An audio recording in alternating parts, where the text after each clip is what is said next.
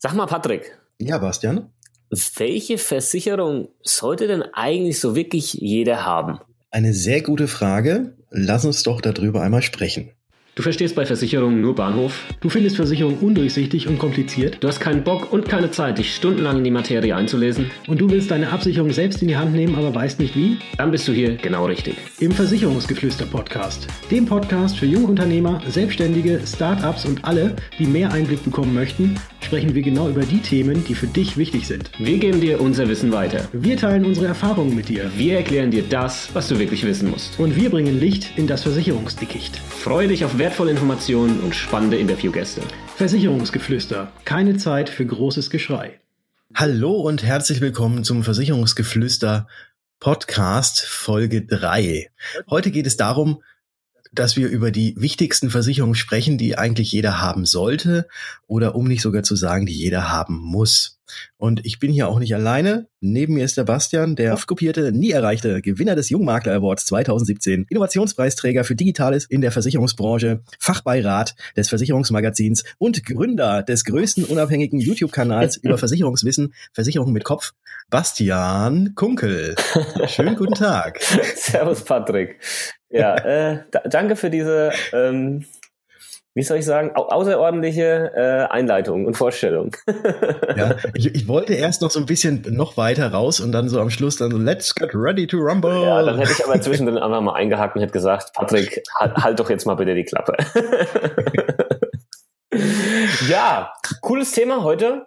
Die wichtigsten Versicherungen, die ja nicht nur jeder haben sollte, sondern tatsächlich jeder haben muss. Das hast du eigentlich, glaube ich, schon richtig gut ausgedrückt. Und lass uns heute mal wirklich über die sprechen, die personenbezogen, auch existenzsichernd sind und jetzt nicht irgendwie so Sachversicherungen wie, wie Hausrat, Gebäude oder Kfz. Die fallen da äh, meiner Meinung nach jetzt auch nicht mit rein. Also nehmen wir einfach mal die, die für die Person genau. selbst ähm, wichtig sind. Ganz genau. Okay. Dann lass uns da mal mit der anfangen, die vielleicht auch die meisten Leute hier in Deutschland doch kennen. Und zwar, das ist die Krankenversicherung. Exakt. Und die Krankenversicherung wird in Deutschland jeder haben, weil die ist nämlich bei uns in Deutschland hier eine Pflichtversicherung. Also es muss jeder in Deutschland krankenversichert sein. Und zur Krankenversicherung gehört auch die Pflegeversicherung mit dazu. Die ist da ange angekoppelt und angegliedert. Also jeder, der eine Krankenversicherung hat, hat auch eine Pflegeversicherung. Ich würde sagen, dass wir doch in Deutschland schon ein sehr, sehr gutes Gesundheitssystem haben, oder? Ja, doch, also wir sind schon in der, in der Spitze mit dabei. Weltweit würde ich sagen, vielleicht nicht die Spitze. Ich glaube, da gibt es ein paar Länder in, in Europa, nordische Länder, die da noch einen Ticken besser sind. Ähm, das ist zumindest mein Wissensstand. Aber wir haben hier wirklich ein sehr, sehr gutes Gesundheitssystem, wo auch keiner ja irgendwo blutend auf der Straße liegen bleiben muss und ihm nicht geholfen wird, sondern die medizinische Versorgung, dass dann jemand im Krankenhaus behandelt wird, in Notfällen etc ähm, oder vielleicht sogar von, von zu Hause aus dann äh, abgeholt wird, wenn der Notarzt kommt, etc. Also das sind wir schon sehr, sehr gut aufgestellt hier in Deutschland. Ich glaube auch, also wenn man irgendetwas hat, man kann zum Arzt gehen und wenn was Akutes ist im Krankenhaus, äh, wird einem dann auch sofort geholfen. Also ich glaube mal, da müssen wir uns jetzt keine Sorgen machen, dass wenn morgen der Blinddarm raus muss, dass er nicht auch rauskommen kann. Richtig. Jetzt gibt es ja in Deutschland zwei verschiedene Arten von Krankenversicherung. Da gibt es einmal die gesetzliche Krankenversicherung und dann gibt es noch die private Krankenversicherung. Auf die Unterschiede gehen wir auch gleich nochmal ein, aber erstmal müssen wir mal abklären, wer ist denn überhaupt in der gesetzlichen Krankenversicherung, beziehungsweise wer kann sich denn auch in der privaten Krankenversicherung versichern? Genau, das kann man nämlich nicht einfach so machen, nur weil man irgendwie Lust und Laune hat, sondern man muss hier gewisse Voraussetzungen erfüllen. Einmal eben gilt das Ganze, wenn du Selbstständiger bist. Also in dem Moment, wo du dich selbstständig meldest, dann kannst du dich hier quasi frei entscheiden. Du kannst weiter in der gesetzlichen Krankenversicherung bleiben oder du wechselst eben in die private Krankenversicherung. Das darfst du dann in diesem Moment machen. Ähm, genau. Und wenn du, oh, ich, ich habe dich unterbrochen. Du ja, wolltest noch was anderes. War nicht das erste sagen. Mal. Es wird auch nicht das letzte Mal sein. also sprich ruhig. Nein, wolltest du noch was zum Selbstständigen sagen? Nee. Sonst würde ich jetzt weiter. Nee, Selbstständiger war ich durch. Okay. Alles klar. Und neben den Selbstständigen gibt es ja auch Angestellte. Und ähm, Angestellte haben auch die Möglichkeit, äh, sich in der privaten Krankenversicherung zu versichern. Allerdings müssen sie dafür eine gewisse Voraussetzung erfüllen und das ist das Gehalt oder das Einkommen, was sie kriegen. Diese Grenze liegt momentan im Jahr 2018 bei 4.950 Euro im Monat, die man verdienen muss. Diese Grenze, Grenze nennt sich auch Jahresarbeitsentgeltgrenze. Und wenn man eben über diese 4.950 Euro im Monat verdient, dann oder wir können es auch noch anders sagen, oder es müssen auf jeden Fall 59.400 Euro pro Jahr sein. Und wenn man über, darüber verdient, hat man auch die Möglichkeit, als freiwilliges Mitglied der gesetzlichen Krankenversicherung dann in die private Krankenversicherung zu wechseln. Genau so ist es. Kurzer da vielleicht noch eine kurze Anfügung, die mir gerade noch mit dazu einfällt, weil sich vielleicht der eine oder andere fragt, ja, wie müssen sich jetzt diese 59.400 Euro zusammensetzen? Also da gibt es auch noch ein paar Regelungen, die möchte ich jetzt nicht weiter ausführen, aber wo manche Sachen da eben auch noch mit reinfließen können, also Weihnachtsgeld und so weiter und so fort, ähm, wo dann dieses Kompletteinkommen, sage ich dann mal, angeschaut wird.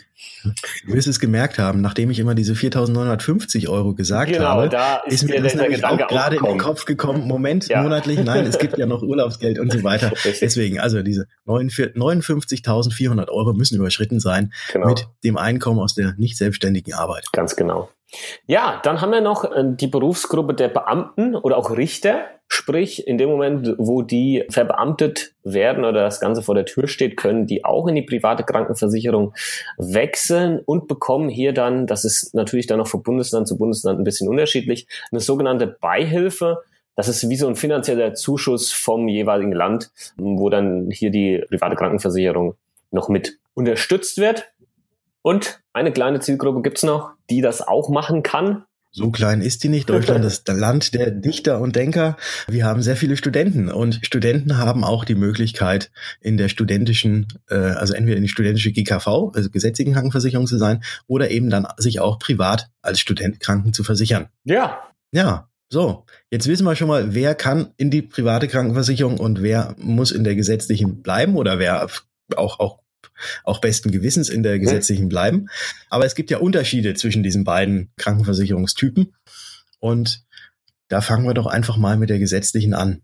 Wie, wonach richtet sich denn da das Ganze? Ja, ich glaube, so der Hauptunterschied ist einfach auch das Thema die Beitragszahlung. Also wie setzt sich quasi der monatliche Beitrag hier zusammen? Wie hoch ja, ist der und warum muss, ist er denn so hoch? Und in der gesetzlichen ist es tatsächlich so, dass das abhängig ist von deinem Einkommen. Also hier gibt es einen prozentualen Anteil, ähm, der liegt im Schnitt bei 15,6 Prozent. Also davon trägt der Arbeitgeber 7,3 Prozent, du als Arbeitnehmer 7,3 Prozent. Und dann gibt es noch diesen sogenannten Zusatzbeitrag, den es ja jetzt schon seit einigen Jahren gibt. Der liegt auch so im Schnitt bei meist 1 Prozent. Der kann ein bisschen drunter liegen, der kann ein bisschen drüber liegen, je nach Krankenkasse. Und hier komplett zusammen setzt sich eben dieser Prozentsatz zusammen, der dann eben von deinem monatlichen Einkommen hier quasi ja dann oder dein monatliches Einkommen hier hergenommen wird und dieser Prozentsatz zugrunde gelegt wird und das ist dann dein Beitrag, den du hier dann zahlen musst in der gesetzlichen ja. Krankenkasse. Also wer viel verdient, darf mehr zahlen als jemand, der wenig verdient. Da, ganz genau so ist es. Und hier, vielleicht können wir jetzt gerade mal an der Stelle diese, diesen, diesen einen Diskussionspunkt mal mit reinnehmen oder das Paradoxe, sage ich jetzt mal, weil wenn mhm. du in der gesetzlichen Krankenversicherung als Gutverdiener drin bist, ne, und dann kann das ja hochgehen bis zur sogenannten Beitragsbemessungsgrenze. Ja. Ähm, das ist wieder so eine Grenze, nicht zu verwechseln jetzt mit der Jahresarbeit Entgeltgrenze. Das sind zwei verschiedene Paar Schuhe, auch wenn die Werte relativ ähnlich sind. Und das ist quasi die Grenze, von der prozentual maximal quasi dein äh, Krankenversicherungsbeitrag berechnet werden darf. Und hier haben wir auch mal die Werte für 2018. Und zwar sind das monatlich 4.425 Euro oder 53.100 Euro im Jahr. Vielleicht, dass das, ich weiß, das ist nicht einfach zu verstehen. Das heißt quasi, sobald dein Einkommen zum Beispiel bei, machen wir mal einen höheren Wert, bei 10.000 Euro im Monat liegen sollte, als Angestellter, dann werden trotzdem nur diese 4.425 Euro als maximaler Wert hergenommen, um davon dann deinen ähm, Krankenversicherungsbeitrag zu berechnen. Mhm. Aber es liegt ja auch schon alles zusammen gut bei über 700 Euro. Also das muss man ja auch schon sagen. Ja, das ist ja tatsächlich äh, ja. jetzt auch kein Pappenstiel, nee. was man was man da zahlen muss. Also okay, wenn man 10.000 Euro verdient, kein Problem. Aber es ist eben auch das Gute, wenn man jetzt Anführungszeichen wenig oder nur wenig weniger verdient, dann muss man eben auch in der gesetzlichen Krankenversicherung entsprechend weniger zahlen, eben nur entsprechend dieses Beitragssatzes. Genau. Wenn man selbstständig ist und in der gesetzlichen Krankenversicherung auch noch als sogenanntes freiwilliges Mitglied dabei ist, dann muss man natürlich diese 15,6 Prozent, die es ja im Schnitt sind, selbst komplett selbst bezahlen, wohingegen ja der Arbeitnehmer eben auch etwas von seinem Arbeitgeber mit dazu ähm, geschossen bekommt. Genau, die Hälfte. Ne? Aber da Selbstständige hat keinen Arbeitgeber haben, ne? müssen sie halt alles genau, selbst selbst sein eigener Arbeitgeber. genau.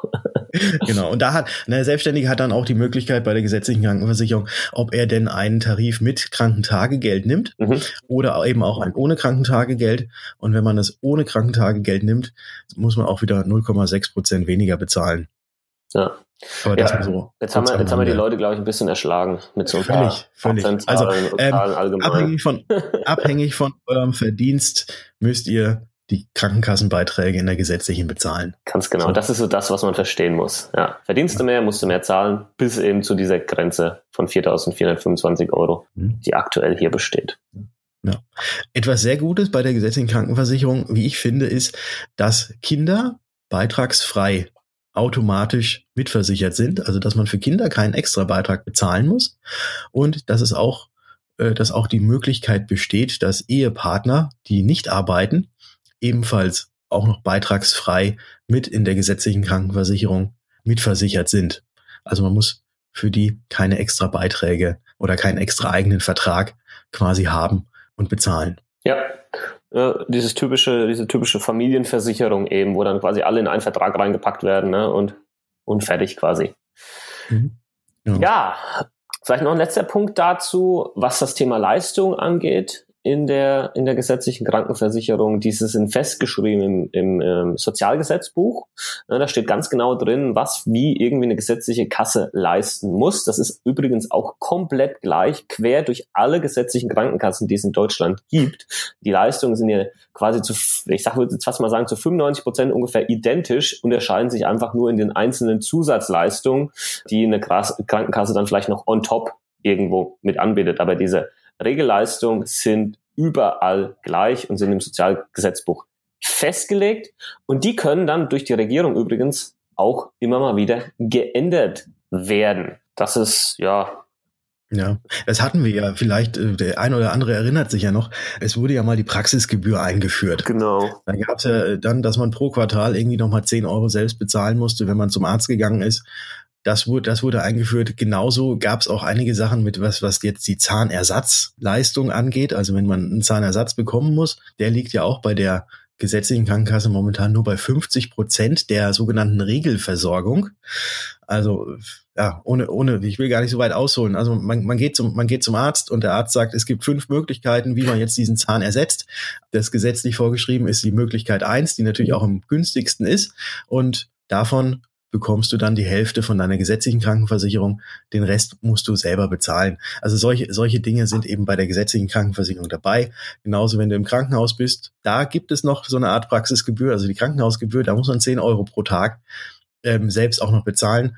Genauso wie es, äh, ja, wie man da im Krankenhaus eben nur ins Sperrbettzimmer kommt und eventuell auch längere Wartezeiten beim Arzt in Kauf nehmen muss, weil irgendwie einer, der privat krankenversichert ist, doch schneller dran kommt. Ja, also das waren jetzt viele Punkte, aber die ist halt eben auch nicht umsonst auf dem ersten Platz, sage ich jetzt mal, der wichtigsten äh, Versicherung, die, die Krankenversicherung. Ich glaube, den Punkt äh, oder die Unterschiede jetzt zur privaten Krankenversicherung können wir jetzt relativ einfach und auch kurz halten, weil wir jetzt schon mal erklärt haben, was es hier ankommt. Jetzt würde ich einfach mal kurz zusammenfassen, was jetzt eben anders ist in der privaten Krankenversicherung. Dann leg los. Jawohl. Also einmal hast du einfach den Fakt, dass es nicht an dein Einkommen gekoppelt ist, sondern dein Beitrag in der privaten Krankenversicherung hängt mit deinem Eintrittsalter zusammen, der hängt mit deinem Gesundheitszustand zusammen, der hängt zusammen mit den Leistungen, die du wirklich in diesem Vertrag drin haben willst. Zum Beispiel, ne, ich möchte mindestens irgendwie dieses gesetzliche Krankenkassenniveau haben oder ich möchte vielleicht ein Bettzimmer oder zwei Bettzimmer noch mit dabei haben, ich möchte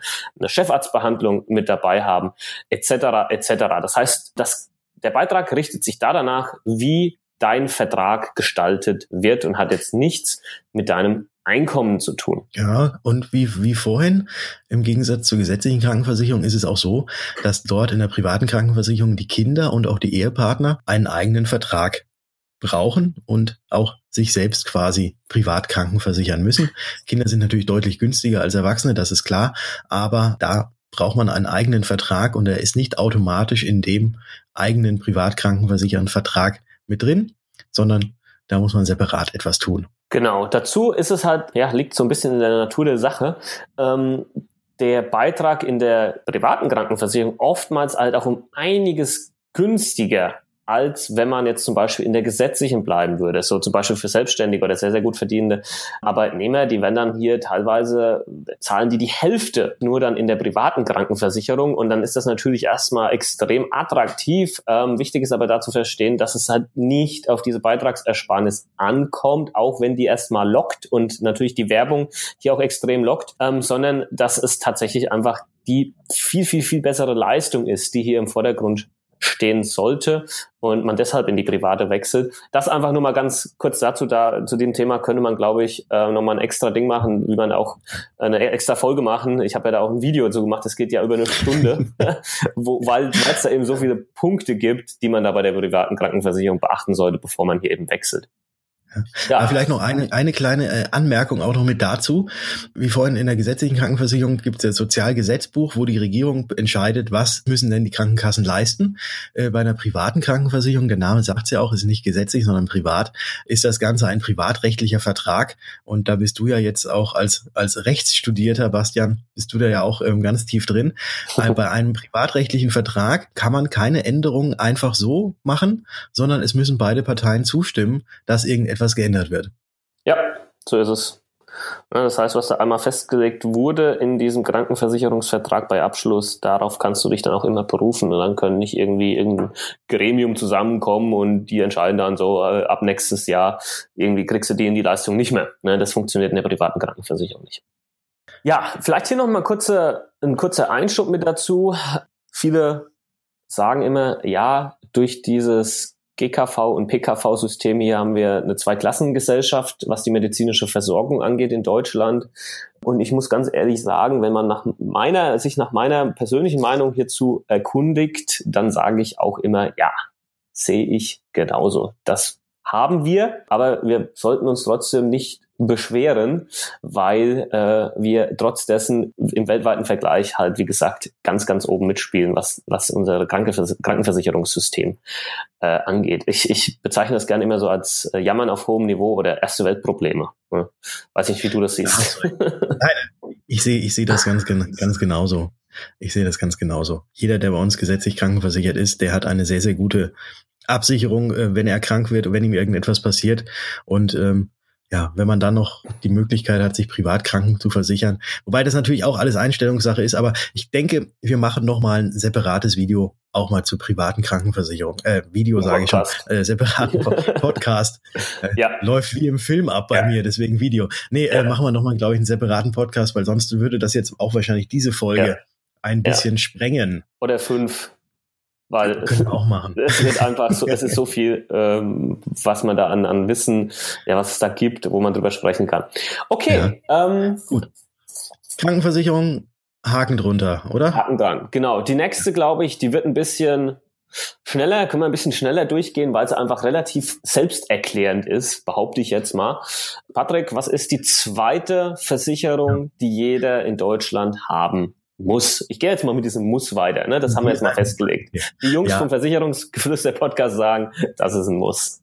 Das ist ein absolutes Muss und der Name, dass es ein eigentlich ein Muss ist, steckt ja auch schon drin. Es heißt nämlich Privathaftpflichtversicherung. Mhm. Ähm, auch wenn das Wort Pflicht drinsteht, also es ist keine Pflicht, aber äh, von, von unserer Seite her auf jeden Fall ein Muss, das jeder haben sollte wird auch so in sämtlichen, also egal wo man etwas liest, gehört die private Haftpflichtversicherung immer mit dazu, dass man, dass man so etwas haben muss. Was ist denn jetzt genau die private Haftpflicht oder was ist eine Haftpflichtversicherung? Ja, also die kann man relativ einfach erklären. Und zwar kannst du dir das jetzt so vorstellen, mal angenommen, du um es jetzt mal politisch äh, unkorrekt auszudrücken, du baust irgendwie Mist und irgendjemand anderes oder das Eigentum von jemand anderem kommt zu Schaden. dann zahlt deine private Haftpflichtversicherung diesen entstandenen Schaden.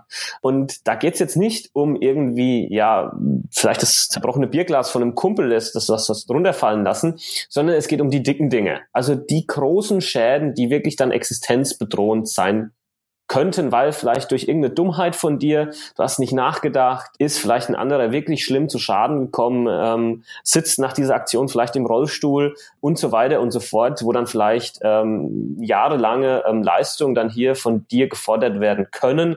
Dafür ist diese Versicherung gedacht. Genau, und es gibt ja eben diese Schadenersatzpflicht, die ja auch im, im BGB festgeschrieben ist, Paragraph 800 23. Du bist doch der Rechtler. Eigentlich müsstest du immer diese ganzen Paragraphen raushauen. Du, ich, ich hack schon ein, wenn du was Falsches sagst. Kein, okay. kein, kein Problem. Ja. ja, du, du, du kannst wahrscheinlich auch jetzt noch Absatz 1 auch komplett zitieren. Nein, aber da, da steht es eben so drin. Wenn jemand, wenn jemand jemand anderem einen Schaden zufügt, dann muss er für diesen Schaden natürlich gerade stehen und ja. notfalls bis zum Existenzminimum, also soweit es geht. Also es kann alles gefändet werden. Es ja. kann sämtliches, äh, sämtliches Hab und Gut kann quasi genommen werden, um diesen Schaden den du jemand anderem zugefügt hast, eben zu ersetzen. Und dafür ist die private Haftpflichtversicherung da. Deswegen gibt es ja auch bei diesen Versicherungen relativ hohe Deckungssummen. So heißt, so heißt eben das, was maximal bezahlt wird. Und also ich würde sagen, also mindestens fünf Millionen, besser zehn Millionen, oder? Ja, habe ich, glaube ich, auch in, in einem meiner Videos ähm, über die Haftpflicht, sage ich, fünf Millionen sollten es halt mindestens sein. Das erfüllen auch die meisten. Ab und zu kommt ja noch so ein Altvertrag unter die Nase, wo dann irgendwie nur eine Million drin ist und der aber, weiß ich nicht, 150 Euro im Jahr kostet. also wo ich mir sage, okay, kann, kann man machen, kann man aber auch besser machen, äh, wo man sagt, okay, wie sieht's aus mit vielleicht 10 Millionen und zahlst nur die Hälfte. Äh, mhm. Also da könnte man mal gucken, vielleicht mal an der Stelle der Hinweis, wenn ihr noch einen alten Haftpflichtversicherungsvertrag habt, prüft den doch mal und guckt mal, was ihr da für Deckungssummen drin habt. Genau. Ähm, viele, prüft, ja und prüft dabei vielleicht auch nochmal, äh, wie dieser, dieser Umfang dieser Versicherung denn ist. Also ähm, da gibt es ja auch verschiedenste Tarifvarianten. Also ein Single kann auch einen sogenannten Single-Tarif abschließen und mhm. der ist natürlich deutlich günstiger als jetzt ein, ein Tarif, der jetzt für Paare ähm, ist oder aber auch für Familien ist.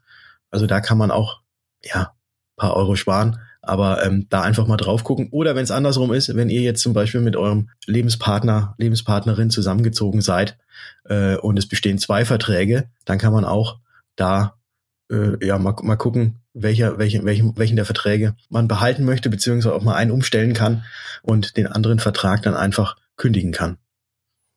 Genau. Also vor allem hier immer mal gucken, wenn sich halt die familiäre Situation ändert, vor allem in dem Moment, wo halt Kinder dazukommen. Denkt dran, Haftpflichtversicherung, Schutz überprüfen, sind Kinder da denn mit drin? Stichwort auch deliktunfähige Kinder, die eigentlich per Gesetz ähm, hier nicht haftbar gemacht werden können, weil sie noch deliktunfähig sind im Sinne des Gesetzes, äh, dass die aber trotzdem in der Haftpflichtversicherung hier versichert sind und hier eine Leistung dann draus äh, gezahlt werden kann aus der Haftpflichtversicherung.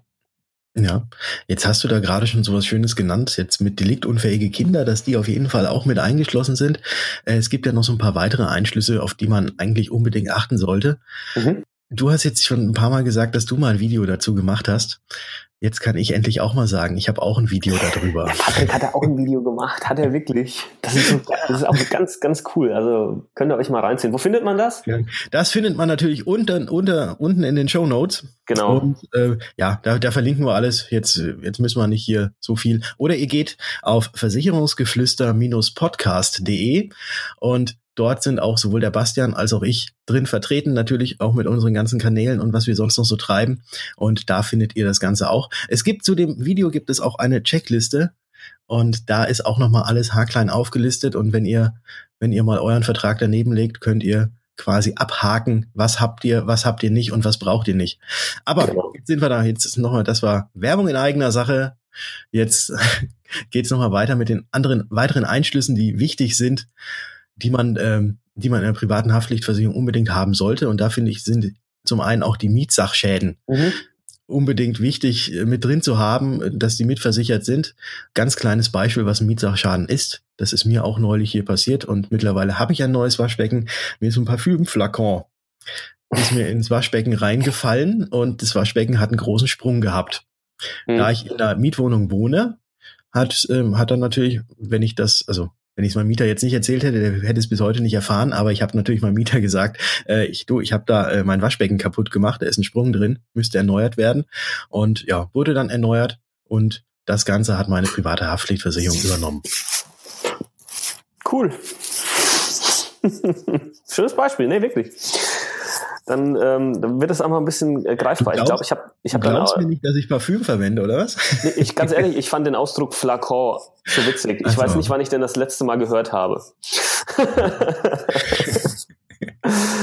ja, nächster Punkt. Gefälligkeitsschäden. Die finde ich tatsächlich sogar noch wichtiger, weil das kommt ja öfters mal vor, so der Klassiker, du hilfst einen Kumpel beim Umzug, ihr tragt den Fernseher, der unglaublich teuer war, irgendwie die Treppe hoch und du rutscht aus und wie auch immer und das Ding ist durch dein Verschulden über den Jordan gegangen, dann äh, würde das äh, unter den Punkt Gefälligkeitsschäden fallen und die sind tatsächlich bei vielen alten Verträgen noch nicht mit dabei, diese Gefälligkeitsschäden. Also da könnte man mal drauf gucken, gucken, dass die da vielleicht mit eingeschlossen werden. Okay. Ja, um, unbedingt, unbedingt darauf achten. Aber es gibt auch noch etwas anderes, was, was ich jetzt hier auch noch für wichtig erachte. Und zwar ist das die sogenannte Ausfalldeckung. Kann jetzt niemand was mit diesem Begriff anfangen, aber deswegen erkläre ich es nochmal ganz kurz. Nicht jeder hat eine private Haftpflichtversicherung. Also jeder sollte so eine haben und wie wir sagen, es muss auch jeder eine haben, aber nicht jeder hat eine private Haftpflichtversicherung. Und jetzt kann es ja natürlich so sein, dass jemand, der eben keine hat, dir irgendeinen Schaden zufügt. Und der steht dann da und zuckt mit den Schultern und sagt, ja, gut, jetzt, hm, jetzt liegst du zu einem Krankenhaus, weil ich dir das, weil ich dir irgend, weil ich dir was getan habe. Aber du, ich habe keine private Haftpflicht. Ähm, ich kann dir das Ganze jetzt nicht erstatten. Ich kann dir das Ganze jetzt nicht bezahlen. Und da kommt eben die eigene Ausfalldeckung ins Spiel. Also wenn dir jemand einen Schaden zufügt, das Ganze nicht bezahlen kann, dann springt deine private Haftpflichtversicherung über diese Ausfalldeckung dafür ein und zahlt dir den, äh, ja, zahlt dir, zahlt dir diesen Schaden und hintenrum versucht die Versicherung dann natürlich sich von dem von dem Verursacher das Geld wiederzuholen, aber das interessiert dich dann nicht, weil du hast es im Vorfeld hier schon von deiner eigenen bekommen. Ja, ganz, ganz wichtiger Punkt, diese Ausfalldeckung. Es gibt einfach noch zu viele Leute, die da draußen rumrennen ohne Haftpflicht und gegen die muss man sich eben auch absichern. Und das kriegt man mit der Ausfalldeckung ja. hin. Genau. Ja, und dann haben wir noch zwei Punkte, die vielleicht noch ganz wichtig sind, auf die man mal achten könnte. Geliehene oder gemietete Sachen, ne, wenn man etwas teureres vielleicht auch wieder mal von Freunden ausleiht, äh, die Musikanlage, die Kamera, ähm, vielleicht teurere Werkzeuge, ähnliches, ne? dass das dann versichert ist, wenn du die Sachen vielleicht kaputt machst und Schlüsselverlust. Also der Klassiker Schlüsselverlust, wenn du halt deine, deine, deinen Schlüssel von der Wohnung zum Beispiel verlierst, dass das Ganze hier ersetzt wird. Und da geht's ja nicht nur um den Schlüssel an sich, ne, dass du einen neuen Schlüssel kriegst, sondern die Schlüsselanlage, die halt hier dann oft ausgetauscht werden muss. Und wenn das ein größeres Haus ist, äh, mit vielleicht mehreren Eingängen und Schließanlagen, schieß mich tot, dann kann das halt schon ein paar tausend Euro kosten. Mhm, genau, und das ist dann auch mal zu überlegen, ob man das nicht mit auch in die private Haftpflichtversicherung reinnimmt. Jo. So. Würde ich einen Haken auch jetzt an, eine, an die private Haftpflichtversicherung machen, Patrick? Das machen wir. Und jetzt kommen wir zu einer Versicherung, die ich für auch sehr, sehr, sehr, sehr wichtig erachte. Und du bist ja, ja. auch ein ganz großer Freund. Äh, wir wollen nicht lange, länger auf die Folter spannen, was das Ganze denn ist. Oder doch, oder doch andersrum. Warte mal, ich, ich, wir machen's mal, ich mach's mal andersrum. Ich, ich fange mal mit einer ganz kleinen Geschichte an. Stell dir mal vor, Jetzt du hast eine gespannt. Maschine. Stell dir mal vor, du hast eine Maschine im Keller stehen, die täglich für dich Geld druckt. Würdest du denn dann, um diese Gelddruck, dass, dass dieser Gelddruckmaschine nichts passiert, alles dafür tun, damit diese Schiene, äh, das, damit diese Schiene, damit diese Maschine eben auch ähm, noch in ein paar Jahren ordentlich läuft und immerhin immer noch weiter für dich Geld druckt? Also würdest du das Ganze nicht regelmäßig warten, so ein bisschen Öl nachgießen und was man halt mit solchen Gelddruckmaschinen macht?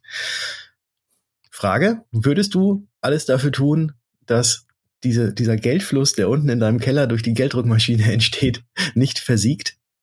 Tja, klar, wäre wär ja blöd, wenn nicht, ne? Okay. Äh, eigentlich, eigentlich ist es, das, das, das ist eigentlich ein gut, schönes Beispiel. Schönes Beispiel. Es kommt jetzt wieder so, so, so, so typisch Versicherungsvertretermäßig rüber, oder? Was? Versicher ich gucke gerade schon auf Amazon nach Gelddruckmaschine. was? Auf, was? auf was willst du jetzt hinaus, Patrick? Nein, also äh, ganz kurz, äh, es geht um die Berufsunfähigkeitsversicherung. Du selbst bist deine eigene Gelddruckmaschine und äh, du musst mhm. darauf achten, dass wenn dir irgendetwas zustößt und dir irgendetwas passiert, dass trotzdem noch Geld reinkommt. Und dafür gibt es die Berufsunfähigkeitsversicherung.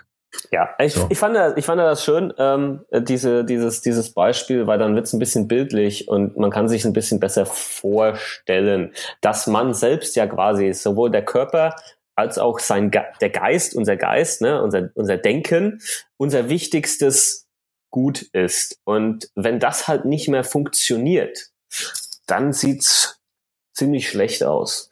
Und ähm, wenn wir so nicht mehr funktionieren und ähm, wir dann quasi das Einkommen, das wir vielleicht bis dato äh, uns jeden Tag erarbeitet haben, ähm, nicht mehr erarbeiten können, dann muss halt irgendetwas da sein, was das ersetzt. Und genau das macht eine Berufsunfähigkeitsversicherung beziehungsweise die Rente, die man dann daraus bekommt. Ähm, hier gibt's aber auch diesen Irrglauben, wo man dann den immer mal wieder so hört, ja, wenn mir was passiert, wir sind ja in Deutschland, wir sind ja ein Sozialstaat, der Staat wird sich schon um mich kümmern. Ist das denn wirklich so, Patrick? Ähm, ja, jein, ja. Also bei uns muss ja keiner auf der Straße sitzen, wenn er, wenn er nicht möchte, aber ich weiß nicht, ob jeder ähm, wenn er berufsunfähig ist, dann auch irgendwie so ähm, am Existenzminimum ähm, leben möchte.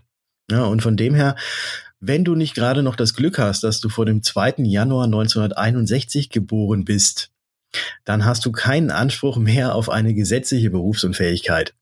Früher gab es das tatsächlich mal, gesetzliche Berufsunfähigkeit. Heute, heutzutage gibt es die Berufsunfähigkeit so nicht mehr. Es gibt aber eine sogenannte Erwerbsminderungsrente, die von staatlicher Seite gezahlt wird. Aber äh, diese Erwerbsminderungsrente oder auf diese Erwerbsminderungsrente hat man auch erst dann einen Anspruch, wenn man schon 60 Monate in die gesetzliche Rentenversicherung eingezahlt hat. Nee, wenn man schon mindestens 60 Monate in der gesetzlichen Rentenversicherung ist und davon auch 36 Monate eingezahlt hat. Wenn ihr schon mal eure Renteninformationen angeschaut habt, das ist ja das Schreiben, was, was jährlich kommt von der, von der deutschen Rentenversicherung, steht ja einmal da oben, wie hoch ist das zu erwartende, oder nee, welche, welche Rente hat man sich jetzt schon erarbeitet? Später mhm. mal fürs Alter. Aber da unten drunter steht dann auch den Anspruch, den man hat auf die Erwerbsminderungsrente. Und da kann man mal gucken, das wird nicht sonderlich hoch sein. Nee. Nehme ich mal an. Das ist relativ lächerlich in, ja. in Anführungsstrichen finde ich. Und ähm, dann ist es halt auch so, dass es da auch wiederum Voraussetzungen, also weitere Voraussetzungen gibt. Einmal hast du natürlich die Voraussetzung, dass du überhaupt Anspruch drauf hast, das hast du gerade erklärt. Du musst so und so lang schon in der gesetzlichen Rentenversicherung sein und Pflichtbeiträge gezahlt haben. Und dann ist es aber so, dann wird nochmal geprüft, wie sieht das denn aus? Kannst du denn noch irgendwo vielleicht in irgendeinem anderen Job arbeiten. Ne? Also Erwerbsminderung bezieht sich quasi auf alle Berufe, die es irgendwie in Deutschland gibt. Und wenn du da noch ähm, drei bis sechs Stunden in irgendeinem Beruf arbeiten kannst, kriegst du hier nur die halbe Erwerbsminderungsrente. Kannst du noch null bis drei Stunden in irgendeinem Beruf arbeiten, dann erst kriegst du die volle Erwerbsminderungsrente und kannst du halt eben sechs Stunden oder mehr äh, mehr als sechs Stunden pro Tag noch in irgendeinem Beruf arbeiten, dann gibt's halt nix. Mhm. So, ja, und da ist halt viele Berufe, es heißt ja, es heißt ja, dass es dem, dass man, dass man auch dem allgemeinen Arbeitsmarkt zur Verfügung genau. stehen kann. Ganz genau. Das, da wolltest du gerade, glaube ich, gerade gerade drauf, ähm, Richtig. dass es völlig ja. unabhängig ist davon, was du mal irgendwie gelernt hast oder wie deine ja. Lebensstellung ist, welches, wie dann was, welchen Ausbildungsgrad du hast. Ja. Ähm, es gibt ja immer dieses, ja.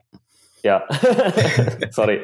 Aber, aber, es gibt ja immer dieses schöne Beispiel, ne, wo man dann sagt, also solange du quasi noch äh, irgendwie sieben Stunden am Tag irgendwo sitzen kannst auf dem Stuhl, kannst ein Knöpfchen drücken, dass eine Schranke hochgeht, ne, dann müsstest du das machen, ne, um es jetzt mal so relativ simpel auszudrücken und hättest keinen Anspruch auf diese Erwerbsminderungsrente. Aber das Schöne ist ja eben bei der Berufsunfähigkeitsversicherung ist das Ganze eben anders. Nämlich, das sieht wie folgt aus, Patrick. Ja, es sieht wie folgt aus. Und zwar ist es eben so, dass eine Berufsunfähigkeit tatsächlich nur immer auf den zuletzt ausgeübten Beruf oder auf die zuletzt ausgeübte Tätigkeit abzielt. Das bedeutet, wenn du deine zuletzt ausgeübte Tätigkeit ja, zu mehr als 50 Prozent auf Dauer nicht mehr ausführen kannst, dann bist du berufsunfähig. Und dabei ist es auch völlig egal, durch was du eben berufsunfähig geworden bist, äh, sei es jetzt eine Krankheit, sei es ein Unfall, sei es irg irgendwelche psychischen Leiden oder oder oder, das ist völlig unerheblich. Äh, Fakt, äh, Fakt ist nur, du darfst immer, äh, du darfst nicht mehr zu mehr als 50 Prozent ähm, ja, dieser Tätigkeit ausüben können. Richtig.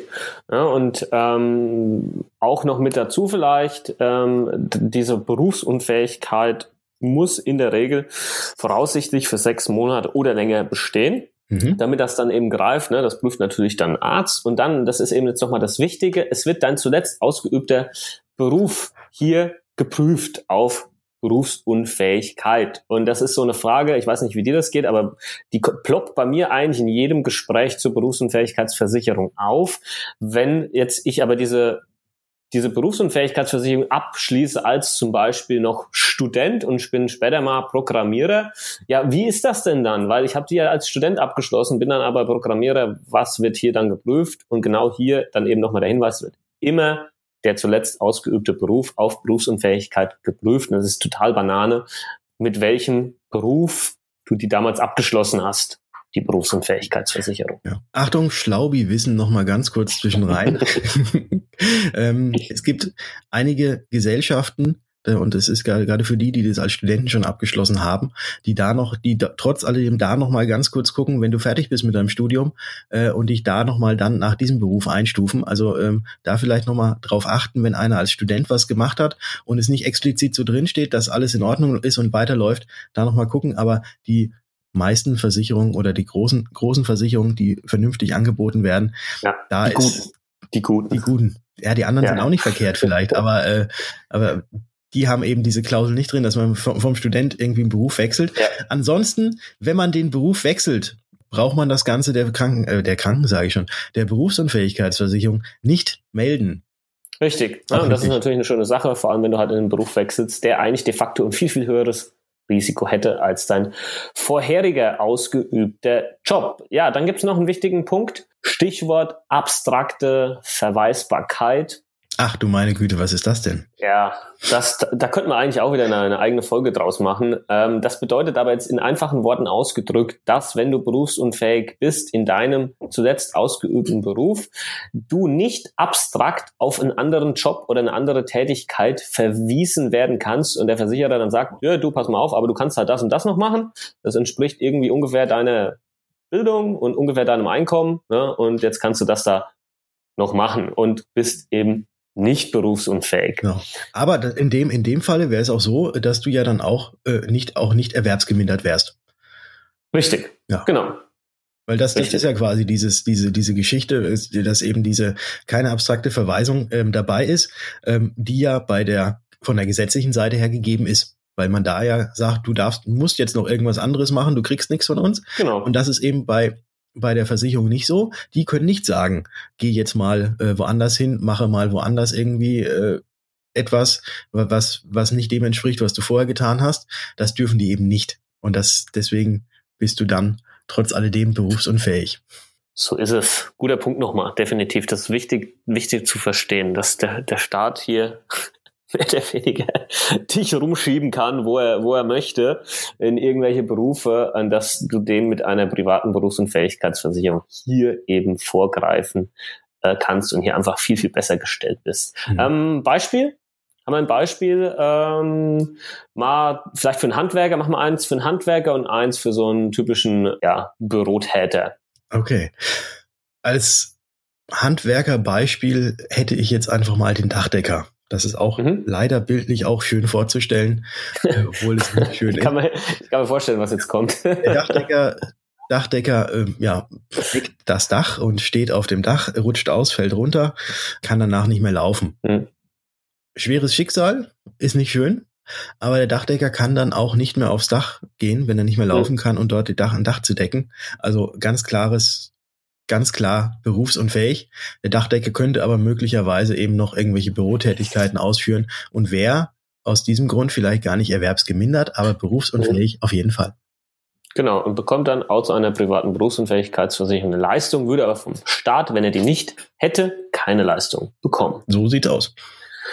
Ja, dann vielleicht noch für die ganzen ja, Bürohengste, Bürotäter ein, ein Beispiel. Ähm, du, du bekommst Rückenprobleme, also sitzt irgendwie den ganzen Tag acht Stunden nur am, am Schreibtisch und hast irgendwie dann, kriegst du krasse Rückenprobleme, dass du nur noch drei Stunden äh, am Tag vielleicht sitzen kannst am Schreibtisch etc kannst vielleicht noch ein paar andere Bürotätigkeiten hier nicht mehr ausüben und wirst in dem Zuge dann auch berufsunfähig, beziehungsweise kannst deinen Beruf zu, zu äh, 50 Prozent oder mehr nicht mehr ausüben und bekommst hier dann die Leistung. Hier an der Stelle aber vielleicht seid auch nochmal gesagt, diese Berufsunfähigkeit, dass die entsteht, das heißt nicht, dass das dann auch irgendwo während deines Jobs oder während deiner Arbeitszeit oder wie auch immer passieren muss. Das ist, die Leute denken immer, ja, ich habe aber gar keinen risikoreichen Job, weil ich sitze nur am, am, am Schreibtisch. Mhm. Sagt, das ist vollkommen egal. Das kann im Urlaub passieren, beim Sport, in der Freizeit. Es kann eine Krankheit sein. Vollkommen egal. Das ist nicht begrenzt auf das, was dir während deiner Arbeitszeit passieren kann. Das an der Stelle vielleicht nochmal, weil es einfach so wichtig ist, dass man das ähm, versteht. Ich glaube, über die Berufsunfähigkeitsversicherung könnte man tatsächlich eine ganze Folge aufnehmen. Mach mal. Machen okay, wir auch noch. Das machen wir. Ähm, Und dann gehen wir auch auf die ganzen Klauseln ein, die es da gibt. Wollen wir schon genau. mal spoilern? Wollen wir schon mal spoilern? Ja, hau mal, hau mal was raus. Die nächste Folge. In der nächsten Folge geht es um die Berufsunfähigkeitsversicherung. Dann nehmen wir uns mal Zeit, dröseln das Ganze richtig auf und werden da euch, euch wieder mit Wissen voll bombardieren, dass ihr danach, dass ihr dann, ähm, das schneiden wir raus. nein, nein, das lassen wir drin. Ey, das ist ein Versicherungspodcast, okay? Okay. Ähm, das heißt, hier gibt's Versicherungswissen und ich glaube, die Leute, die hier einschalten, die schätzen das dann auch wert, wenn es ein mhm. bisschen ins Detail reingeht, ähm, weil das sind halt die Geschichten, die man dann vielleicht so im Mainstream draußen nicht mitbekommt. Mhm. Glaube glaub ich jetzt zumindest. Okay. Genau. Dann können wir jetzt eigentlich hier an der Stelle eigentlich Berufsunfähigkeit ähm, auch, auch den Haken drunter machen, vielleicht ganz kurz, weil wir oben auch äh, vorher, vorher auch noch welche, oben sage ich schon, äh, weil wir vorhin äh, auch, auch, noch, auch noch die Beamten genannt haben. Für Beamte gibt es auch eine Möglichkeit äh, einer, einer sogenannten Dienstunfähigkeitsversicherung. Die Berufsunfähigkeitsversicherung hat da nichts mit zu tun ähm, oder ja zum, nur zum Teil. Äh, für Beamte ist eine Berufsunfähigkeit in den seltensten Fällen eigentlich gar nicht sinnvoll, sondern da sollte eine sogenannte Dienstunfähigkeitsversicherung her. Das nur noch mal ganz kurz am Rande. Genau. Gut, dann hätte ich gesagt, mal kurz nochmal zusammengefasst. Also unserer Meinung nach die drei wichtigsten Versicherungen in Deutschland, die man hier haben sollte, ist einmal die Krankenversicherung, klar, die musst du haben, die ist Pflicht. Dann die Haftpflichtversicherung, die, äh, da kann ich jetzt keine zwingen, sage ich mal, die abzuschließen, aber die ist einfach unglaublich wichtig, die sichert dich oder deine Existenz dahingegen ab. Wenn du einer anderen Person einen Schaden zugefügt hast oder dem Eigentum einer anderen Person Schaden zugefügt hast, dass hier diese Kosten übernommen werden und ja, eine gute Haftpflicht kostet, lass die mal 70 Euro im Jahr kosten, ne, wenn überhaupt, ja, bist du damit dabei. Und ähm, ja, als letzte dann noch die Berufsunfähigkeitsversicherung, die quasi dann dein monatliches Einkommen hier absichert, wenn dir mal was passiert, dass du trotzdem weiterhin hier Kohle monatlich bekommst und nicht auf einmal auf ja, Grundsicherung Hartz IV oder sonstiges fällst. Das ist natürlich auch nicht schön. Genau. Das sind so die drei, äh, von denen wir sagen, das sollte jeder haben oder muss jeder haben. Äh, es gibt natürlich noch unzählige weitere Versicherungen, die man die, die, die sinnvoll sind und auch, äh, auch Sinn machen und wo man sich auch mal Gedanken drüber macht. Aber die drei sind jetzt erstmal die, die wichtigen. Und wenn man die hat, kann man sich ja mal über eine Unfallversicherung oder um eine Krankenzusatzversicherung, so Zahnzusatzversicherung, was es sowas gibt, ähm, äh, Gedanken machen. Genauso wie zum Beispiel über eine Pflegezusatzversicherung. Was gibt's noch? Rechtsschutz ähm, kann, kann natürlich Sinn machen oder Altersvorsorge. Das sind natürlich, das sind ja alles Geschichten, die dann sehr, sehr individuell ähm, Sinn machen oder halt nicht. Aber generell eben diese drei erwähnten, die muss einfach, ja, die sollte einfach jeder haben. Und ich sag mal so, wenn du die so in dieser Form hast, bist du schon besser aufgestellt als der größte Teil der Deutschen. Ne? Also wir arbeiten ja dran, äh, dieser Podcast äh, oder auch mein YouTube-Channel oder auch deine Videos ne, sollen da das natürlich ja hinaustragen in, in die Welt, dass noch mehr Leute sich da ein bisschen mit beschäftigen und gucken, ähm, dass ihre Existenz ein bisschen absichern. Ne? Man muss nicht jeden Scheiß versichern. Das ist, ist vollkommen klar. Aber es gibt ein paar Punkte, ähm, die, die sollten einfach passen. Genau. Ne? Gut. Okay, alles klar. Machen wir Schluss für heute, hätte Machen ich gesagt, wir mal Schluss oder? für heute, aber wir müssen ja natürlich wie immer, wie es so üblich ist.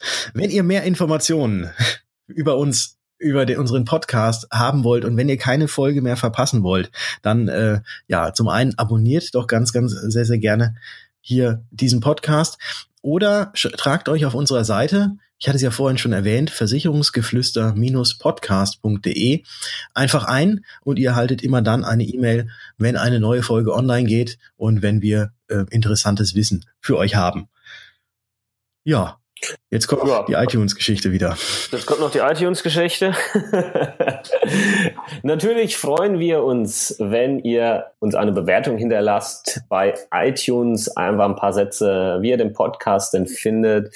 Ähm, das hilft uns natürlich äh, extrem und hilft uns dann auch bei unserem Podcast-Ranking, damit wir noch mehr Leute erreichen, ja, können und Deutschland so ein bisschen mehr versicherungsfit machen. Ja, an der Stelle auch schon mal ein Danke dafür, dass du die Zeit nimmst, hier eine Bewertung abzugeben. Ja, und danke, ja, dass du bis jetzt überhaupt dran ja. geblieben bist und dir ja. das bis jetzt angehört hast. 50 Minuten haben wir jetzt fast hier mit, mit, äh, mit diesem Podcast, der längste bisher. Ja, Gut. Ich schneide noch ein bisschen was raus. Ich schneide noch ein bisschen was raus, okay. ja, ansonsten hätte ich gesagt, ähm, wir, wir hören uns. Wir hören uns. Ciao.